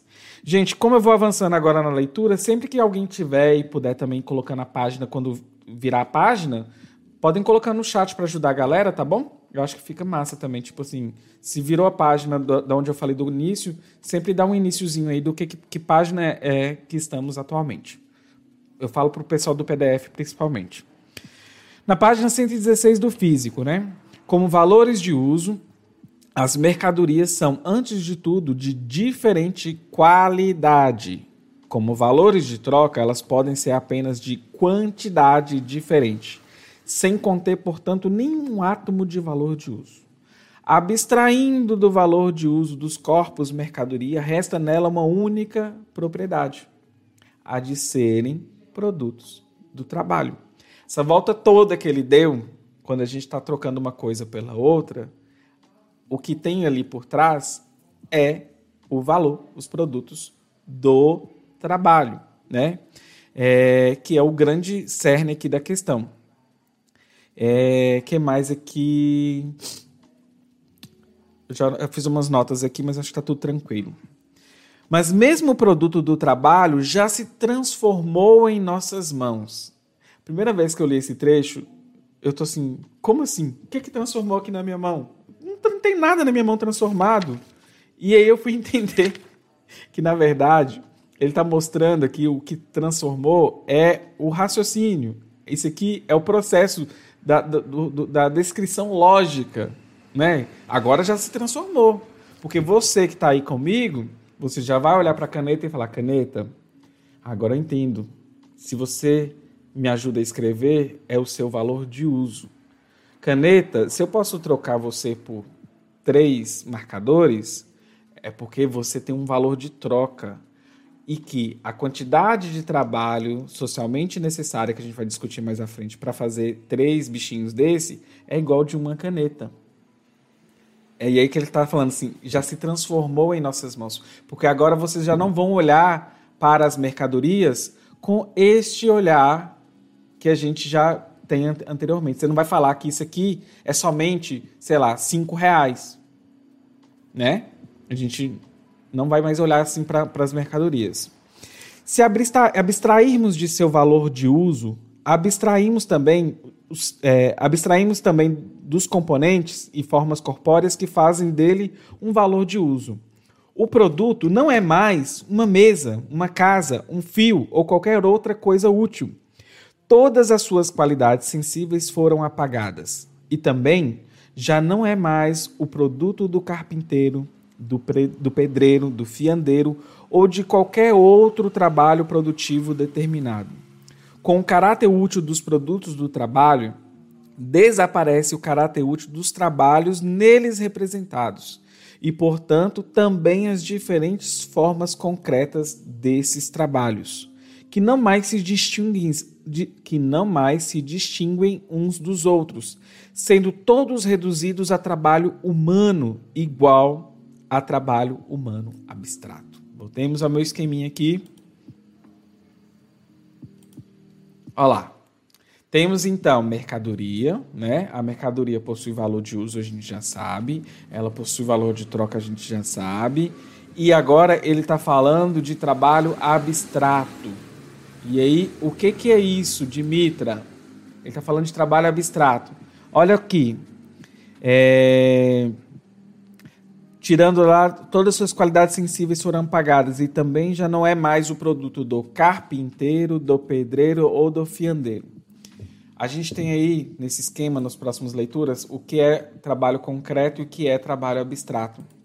Trabalho abstrato é a aquele tempo socialmente necessário para produzir essa caneta.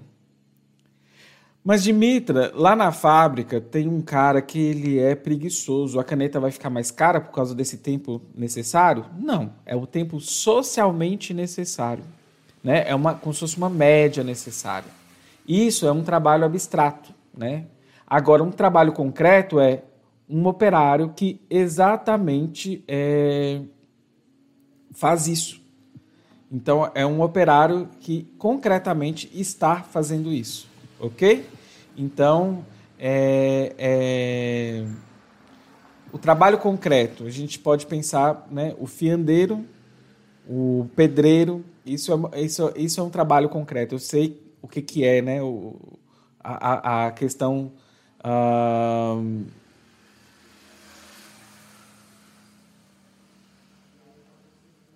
É, não é bem assim. Depois a gente, depois a gente, a gente, a gente conversa sobre isso. Então é, é a diferença que a gente vai começar a entender entre trabalho concreto e trabalho abstrato, ok? Então, primeiro ponto, trabalho concreto, trabalho abstrato, é mais ou menos como a gente vai fazer a essa distinção. Consideremos agora os resíduos dos produtos do trabalho. Deles não restou mais do que uma mesma objetividade fantasmagórica, uma simples massa amorfa, né? uma geleia de trabalho humano indiferenciado, de dispêndio de força de trabalho humana, que não leva em conta a forma desse dispêndio. Essas coisas representam apenas o fato de que em sua produção foi despendida força de trabalho humana foi acumulado o trabalho humano, como cristais dessa substância social que lhes é comum. Eles são valores, valores de mercadoria. Agora a gente está começando a chegar num terceiro elemento. A gente falou de valor de uso e valor de troca. Agora a gente vai chegar de fato no que é valor, ok? Na própria relação de troca das mercadorias, seu valor de troca apareceu-nos como algo completamente independente dos seus valores de uso. Se abstrairmos agora do valor de uso dos produtos do trabalho, obteremos seu valor tal como ele foi definido anteriormente. O elemento comum que se apresenta na relação de troca ou no valor de troca da mercadoria é, portanto, seu valor. A continuação da investigação nos reconduzirá ao valor de troca como modo necessário de expressão ou forma de manifestação do valor mas este tem de ser por hora considerado independente dessa forma. Olha, eu estou falando de valor de uso e de. de... É, é, eu estou vendo ali o chat, mas eu não, não vou muito descrever. Pense na questão do tempo socialmente necessário para a produção de, de, de uma mercadoria, ok? A gente depois pode. A, a, a gente precisa depois fazer, fazer fazer uma explicação geral sobre isso, ok? Rita Campina, Rito Campinas, existe uma, uma metodologia que já foi elaborada aqui e, na verdade, eu acho que você perdeu os debates de como que a gente vai fazer a distribuição do material, tá bom? É, a gente faz vários trabalhos, não só no YouTube, não só no, na Twitch, não só no Telegram, não só no Discord, mas também offline. Então, assim, eu sou uma só, querido, assim.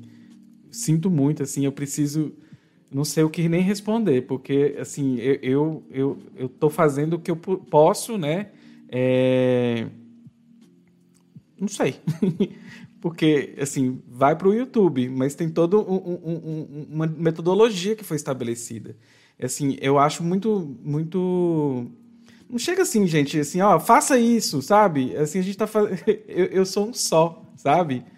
É, é, enfim.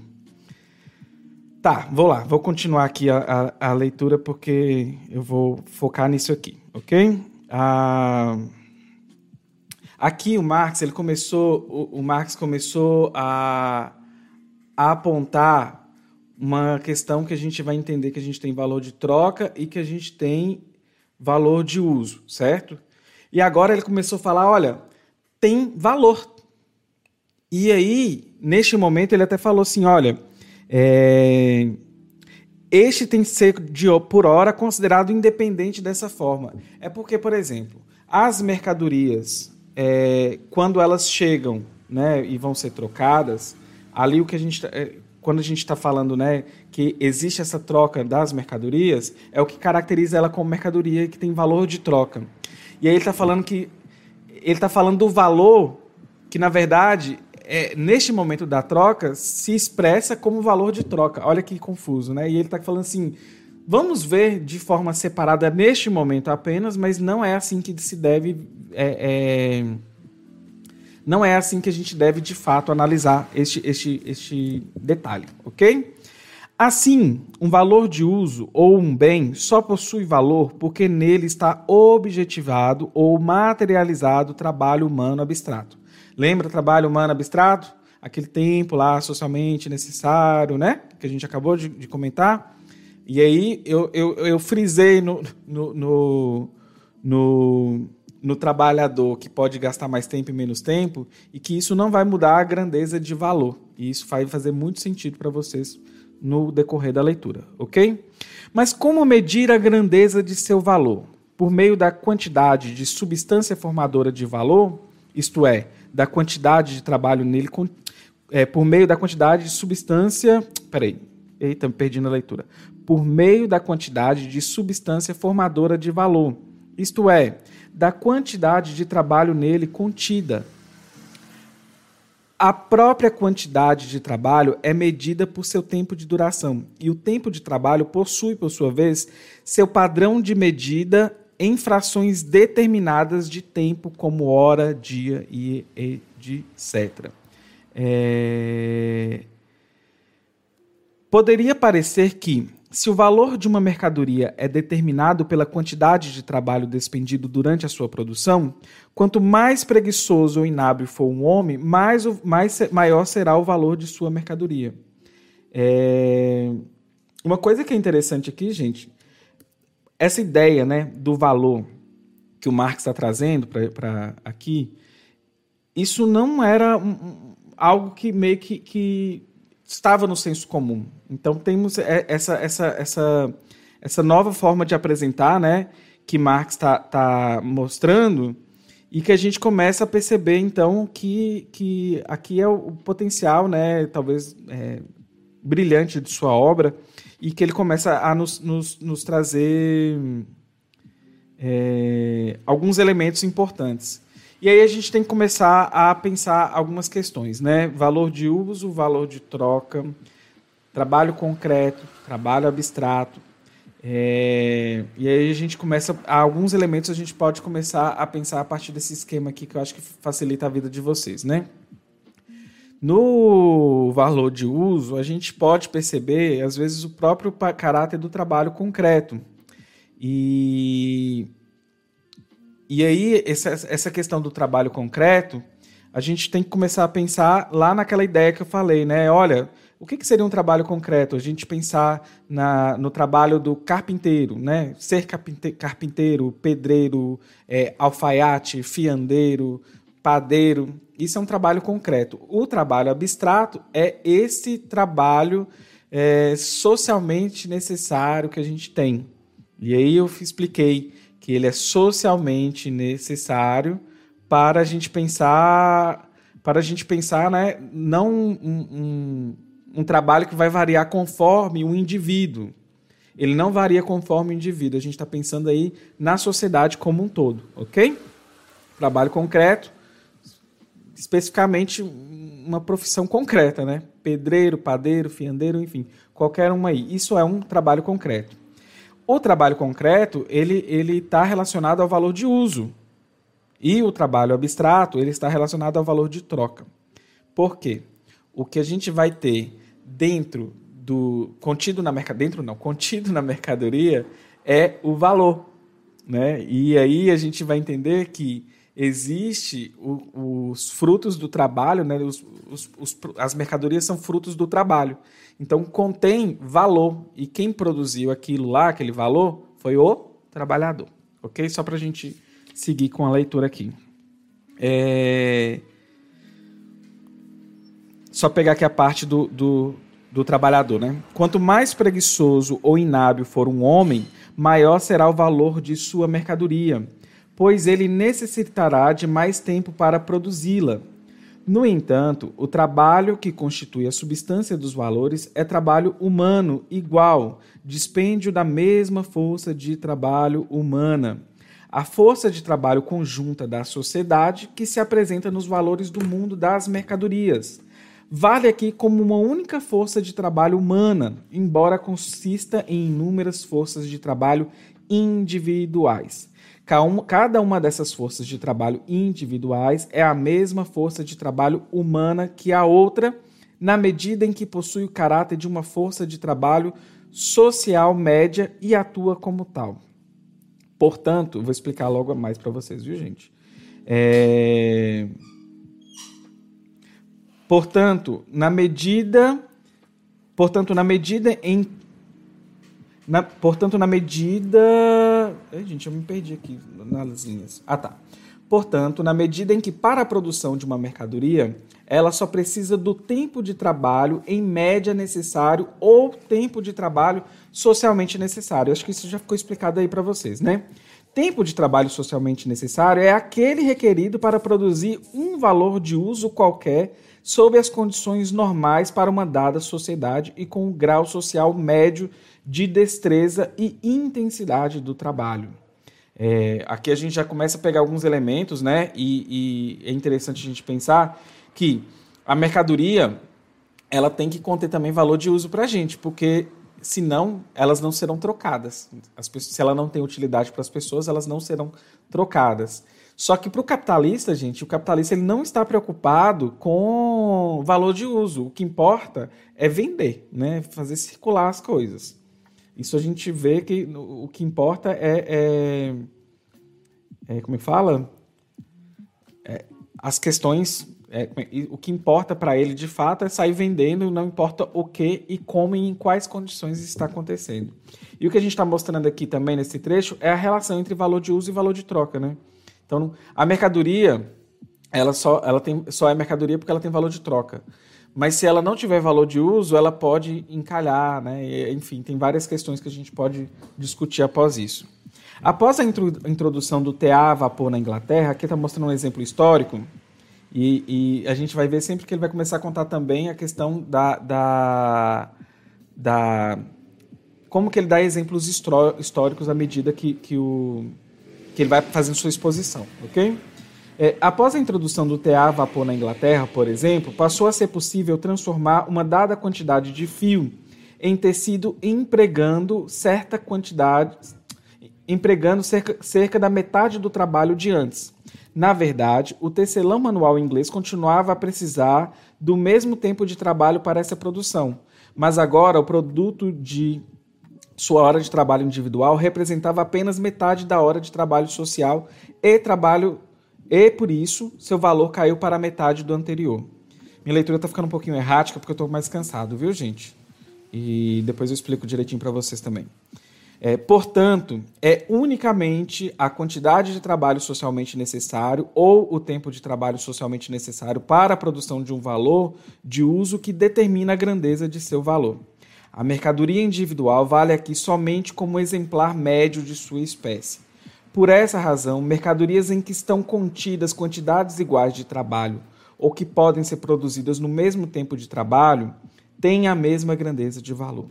O valor de uma mercadoria está para o valor de qualquer outra mercadoria, assim como o tempo de trabalho necessário para a produção de uma, assim como o tempo de, de é, o tempo de trabalho necessário para a produção de uma está para o tempo de trabalho necessário para a produção de outra.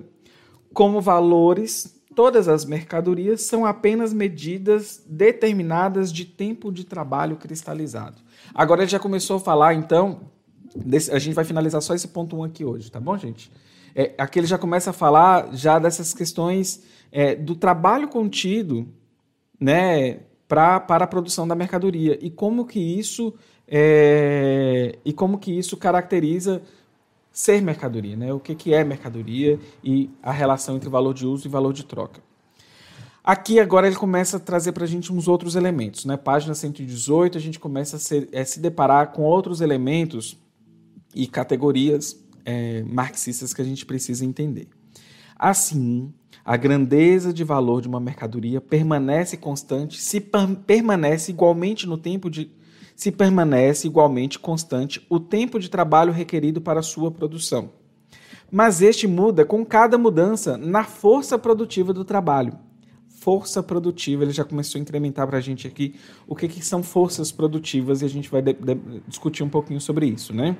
Essa força produtiva do trabalho é determinada por múltiplas, múltiplas circunstâncias, dentre, outra, dentre outras, pelo grau médio de destreza dos trabalhadores, o grau de desenvolvimento de sua ciência e de sua aplicabilidade tecnológica a organização social do processo de produção, o volume e a eficácia dos meios de produção e as condições naturais. Ele está dando aqui vários elementos que, inclusive, vão compor o que a gente vai entender como forças produtivas. Lembra quando eu falei que eu não ia falar muito sobre tempo socialmente necessário? É porque aqui, gente, é, um trabalhador que não é, produzir conforme o ritmo médio que a gente espera, ele não vai estar tá no, no mercado. E também a gente vai começar a entender como que a própria maquinaria e como os mecanismos que foram criados ao longo da, da, do desenvolvimento das forças produtivas que criam um próprio ritmo que obriga o trabalhador a seguir aquele ritmo. Já pensaram, por exemplo, naquelas pessoas que trabalham no telemarketing? É como se fosse uma esteira, né? Elas pegam uma ligação, a ligação cai, em 20 segundos vem outra ligação, ela tem que continuar, ela tem uma série de regras. Isso é, garante um ritmo de produtividade e intensidade. Uma telefonista no início do século, sei lá, vou, chutar aqui, século 20, né, lá, ou lá nos anos 50, ela não vai trabalhar nesse mesmo ritmo dos atendentes de telemarketing de hoje. Por quê? A tecnologia existente não criava esse mecanismo fordista da esteira, né, para a pessoa se, se é, é, desenvolver seu trabalho. Então, quando eu estou falando tempo socialmente necessário, gente, não adianta é, uma pessoa trabalhar menos ou mais, isso não vai diminuir ou aumentar o preço das mercadorias. O que, mantém, o que caracteriza na forma preço, que a gente vai ainda, depois ainda falar, mas não vai mudar o valor das mercadorias. Né? O que caracteriza o valor é esse tempo socialmente necessário de trabalho contido na produção daquelas mercadorias, ok? Então, não misture alhos com bugalhos, mas a gente pode seguindo aqui com a leitura. É, por exemplo, a mesma quantidade. Ah, inclusive ele deu um exemplo aqui histórico né, de como que, que, que no desenvolvimento do TA vapor já mudou a forma de trabalho e, e, e o, a, o que, que tem, contém de trabalho ali do trabalhador, ok? E o tempo que ele gasta. Por exemplo, a mesma quantidade de trabalho produz numa estação favorável 8 alqueires de trigo, mas apenas 4 alqueires numa estação menos favorável, ou seja, depende do tempo, né? E aí não tem como. A mesma quantidade de trabalho extrai metais mais metais em minas ricas do que em minas pobres. Os diamantes muito raramente se encontram na superfície da Terra e, por isso, encontrá-los exige muito tempo de trabalho. Em consequência, eles representam muito trabalho em pouco volume. Jacob duvida que o ouro tenha alguma vez. Peraí, deixa eu. Jacob duvida que o ouro tenha alguma vez pago seu pleno valor. Isso vale ainda mais para o diamante. Segundo esse nome estranho, esse VIG, né, em 80 anos, a exploração das minas de diamantes brasileiras não havia atingido em 1823 o preço do produto médio de um ano e meio das plantações brasileiras de açúcar ou café. Lembrando que é, é, o tempo de trabalho, olha, gente. Embora a exploração de diamantes representasse muito mais trabalho e, portanto, mais valor. Com minas mais ricas, a mesma quantidade de trabalho seria representada em, diamante, em mais diamantes e seu valor cairia. Se com pouco trabalho fosse possível transformar carvão em diamante, seu valor poderia cair abaixo do de tijolos. Como regra geral, quanto maior é a força produtiva, ó, esse ponto aqui que é importante. Quanto maior é a força produtiva do trabalho, menor é o tempo de trabalho requerido para a produção de um artigo, menor a massa de trabalho nele cristalizada e menor seu valor. E isso vai nos dar um norte para análises mais à frente, igual naquele vídeo que eu fiz sobre a análise da taxa de exploração presente no iPhone, que eu falo de capital constante e capital variável, que eu não vou falar aqui agora, mas isso tem muito a ver, então, do, do, da, do, desenvolvimento das forças produtivas e a quantidade de trabalho é, requerida ali para uma unidade de um determinado produto, ok? É, menor, menor. Inversamente, quanto menor a força produtiva do trabalho, maior o tempo de trabalho necessário para a produção de um artigo e maior seu valor. Assim, a grandeza de valor de uma mercadoria varia na razão direta da quantidade de trabalho que nela é realizado e na razão inversa da, produ da força produtiva desse trabalho. Uma coisa pode ser valor de uso sem ser valor. É esse o caso quando sua utilidade para um homem não é mediada pelo trabalho. Assim é o ar, talvez nem mais, né, gente? A terra virgem, os campos naturais, a madeira bruta, etc. Uma coisa pode ser útil e produto do trabalho humano sem ser mercadorias.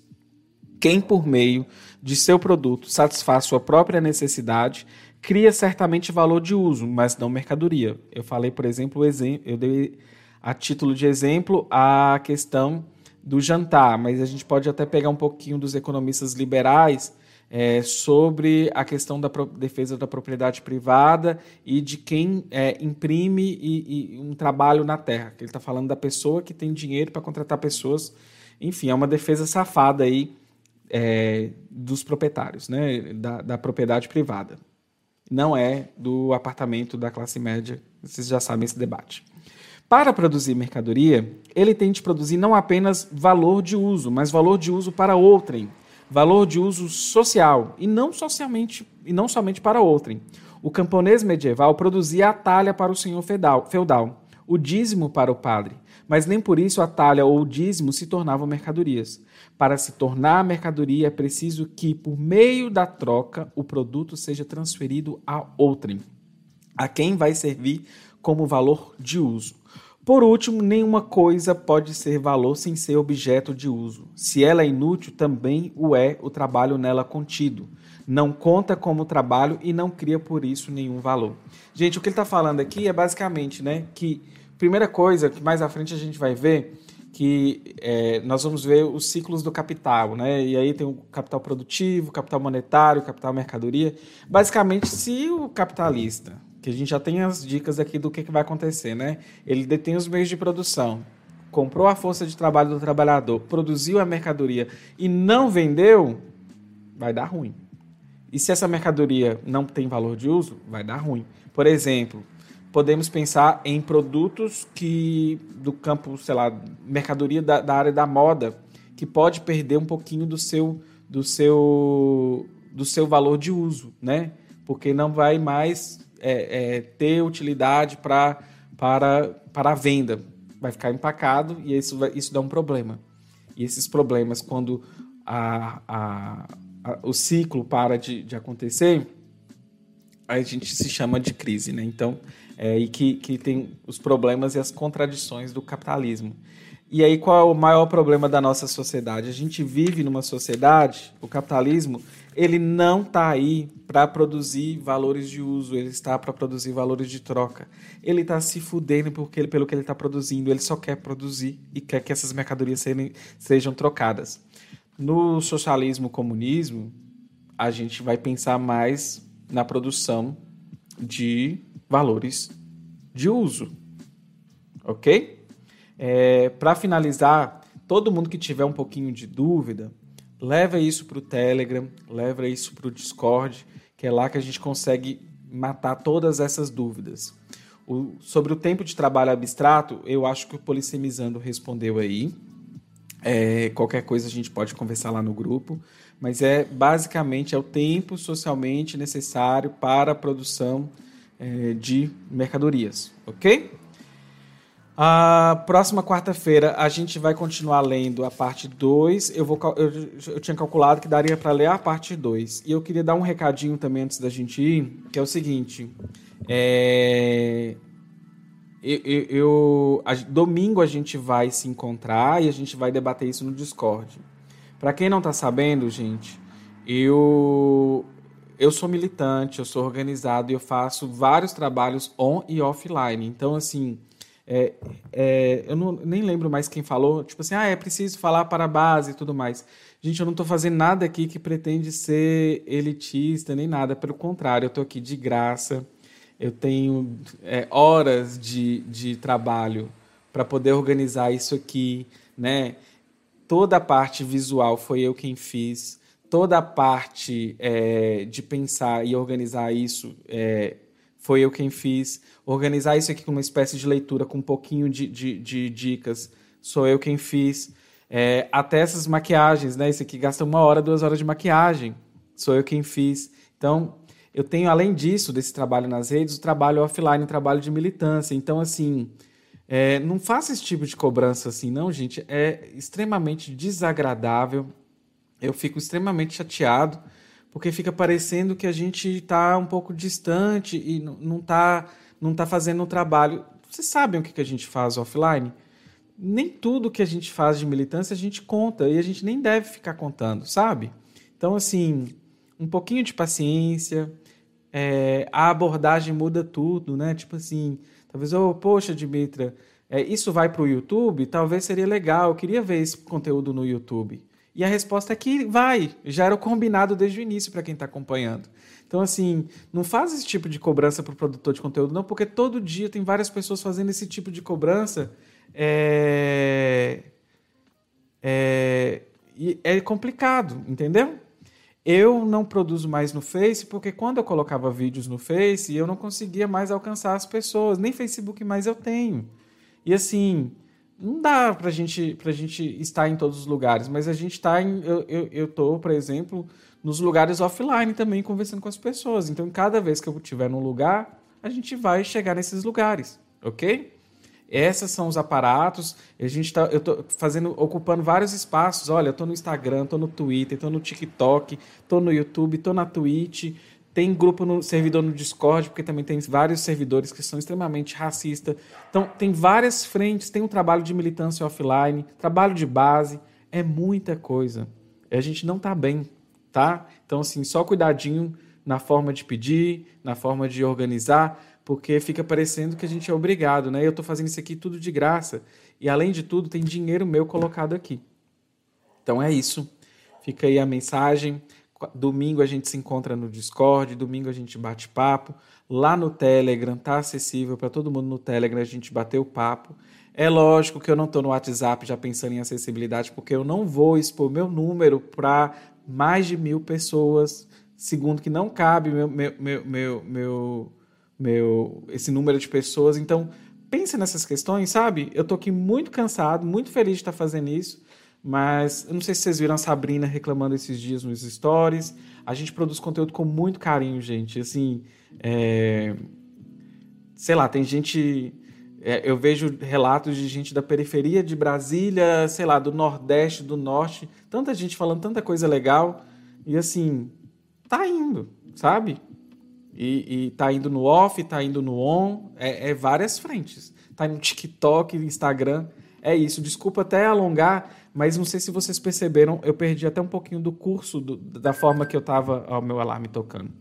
Até da forma que eu tava, que eu tava fazendo a, a condução da leitura, porque eu fiquei um pouquinho estressado, assim. Eu fiquei chateado pela forma de, de de cobrança que gente, o nível de cobrança, né? Eu tô aqui na Twitch e estão me cobrando por eu não estar tá no lugar que a pessoa não quer. E, e, e, sei lá, será que eu não sei que o Facebook existe uma diferença de acesso entre Facebook e Twitter? Eu sei disso, gente. Né? Assim, é, é isso. Eu vou terminar com um pouquinho desse desse desse não sei, eu, eu, vou, eu vou terminar eu vou, eu vou terminar um pouquinho chateado assim, sabe? Mas a gente continua, gás, força, vou buscar para a gente voltar a, a, a, a continuar a fazer esse trabalho. É, domingo a gente se encontra, como combinado previamente com, vem, com, quem vem acompanhando, a gente também vai, vai eventualmente subir isso no, no YouTube. Eu não sei como subir ainda no YouTube, porque é, eu preciso editar esse vídeo, cortar algumas coisas e tudo mais. E aí eu não sei como ainda a gente vai conseguir ter tempo para a editora e a gente poder fazer isso, tá bom? Então é isso. Beijinho para todo mundo. É, quem é novo da Twitch, tem uma novidade na Twitch que é diferente do, do que é diferente do como é que chama do, do YouTube, que quando você termina uma live aqui, você acaba é, levando as pessoas para outras lives e tudo mais, se vocês quiserem conhecer outros canais. E aí hoje eu queria apresentar para vocês um canal que eu gosto muito, que é do gamer de esquerda, né? E aí ele é um cara muito massa e a gente ele faz um trabalho aqui na Twitch e por causa dele que eu vim também ocupar esse espaço. Eu não estou largando o YouTube, eu estou ocupando todos os espaços possíveis que minha saúde mental dá, tá bom? Beijinho para todo mundo. É, mandem dúvidas no Telegram, manda dúvidas no, no Discord que a gente vai resolver isso, tá bom? É isso, gente.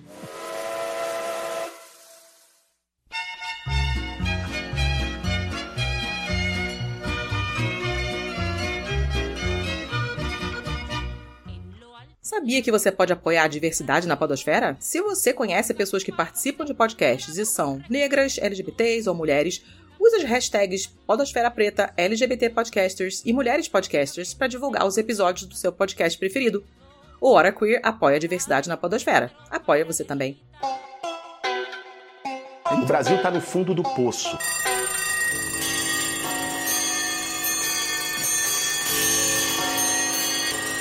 O programa acabou, mas não sai daí. Você pode agora compartilhar o nosso programa. Olha só que legal. Marque a arroba Hora Queer, tanto no Instagram quanto no Twitter. Você pode trocar ideia com a galera do HQ lá no Telegram. O nosso grupo é o t.me barra. Você pode estrelar a gente no iTunes, pode assinar o nosso feed e até mesmo contar para o coleguinha que nós estamos tanto no Spotify quanto no Deezer e em todos os outros agregadores. Não é só close, é lutar.